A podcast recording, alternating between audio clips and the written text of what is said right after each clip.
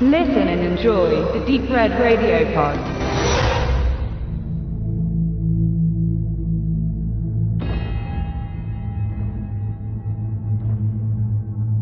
Es ist wie immer. Neugierige Kinder üben sich an düsteren Spielchen, beschwören einen Geist und dann passiert das Unerwartete. Ein Dämon erscheint und ist nicht besonders nett. Ein Kind stirbt, die anderen flüchten. Ein Schatten krabbelt an den Wänden hinunter, huscht durchs Bild, alles soweit beim Alten. Dann rennt ein Junge aus dem Haus. Das noch verbleibende Mädchen ruft ihm nach, dass es gegen die Regeln des Spiels verstößt, nach draußen zu gehen. Er dreht sich um, Finsternis breitet sich hinter ihm aus und dann platzt der kleine Mann und löst sich in einen Blutregen auf. Die gängige Einleitung endet mit diesem überwältigenden Moment, der einen tatsächlich gedanklich innehalten lässt. Bis zur Hälfte der Laufzeit passiert dann erstmal nicht viel bei The Midnight Man.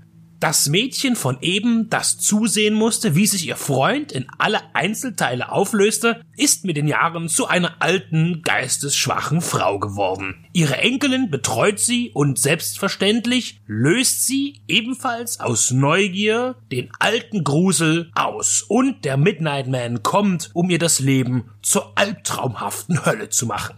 Bis diese ausbricht, versucht der Film atmosphärisch zu sein, ist aber eher zäh dabei, uns in das Geheimnis um den finsteren Schattenmann mit mystischer Kraft einzuführen.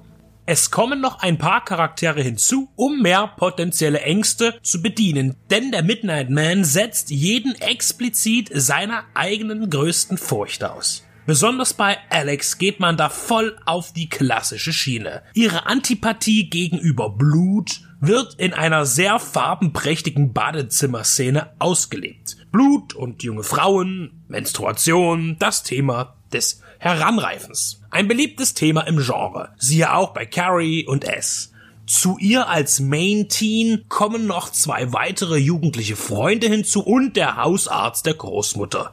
Mit dieser Mannschaftsstärke hält man den Bodycount zwar gering, aber dezent eingesetzter, deftiger, auch handgemachter Splatter stellen die FSK 16 Freigabe dann doch leicht in Frage. Der Regisseur Travis Sarifni und seine Crew liefern visuell ein anstandsloses Werk ab, das sich zuerst langsam und dann schlagartig zu einem effektiven Horrorerlebnis entwickelt, ohne durch zu große Innovationen das Publikum auf die Probe zu stellen. Das bekommt nämlich genau das, was es kennt und liebt. Zumindest jenes, das sich im Insidious Conjuring Annabelle Universum wohlfühlt und allen artverwandten Jumpscare-Schockern. Besonders Lynn Shay, die die Großmutter mimt, verankert Midnight Man mit den genannten Produktionen. Sie war bislang in jedem Insidious-Film als Elise Rainier zu sehen und ist zweifelsfrei ein prominentes Gesicht im modernen Horror. Als Bindeglied zur Fangemeinde wurde Robert England besetzt. Der Freddy Krueger Darsteller spielt den Hausarzt.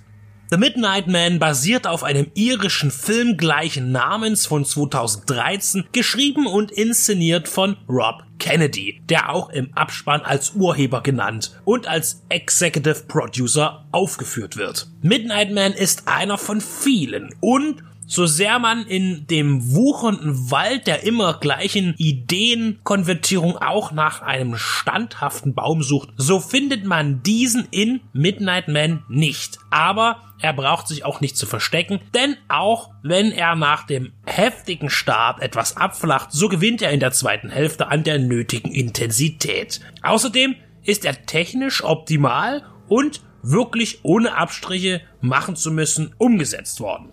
Also kein schlechter Film, aber eben einer wie viele andere auch. In wie vielen alternativen Varianten man den gleichen Stoff letztlich immer wieder sehen möchte, bleibt dann jedem selbst überlassen.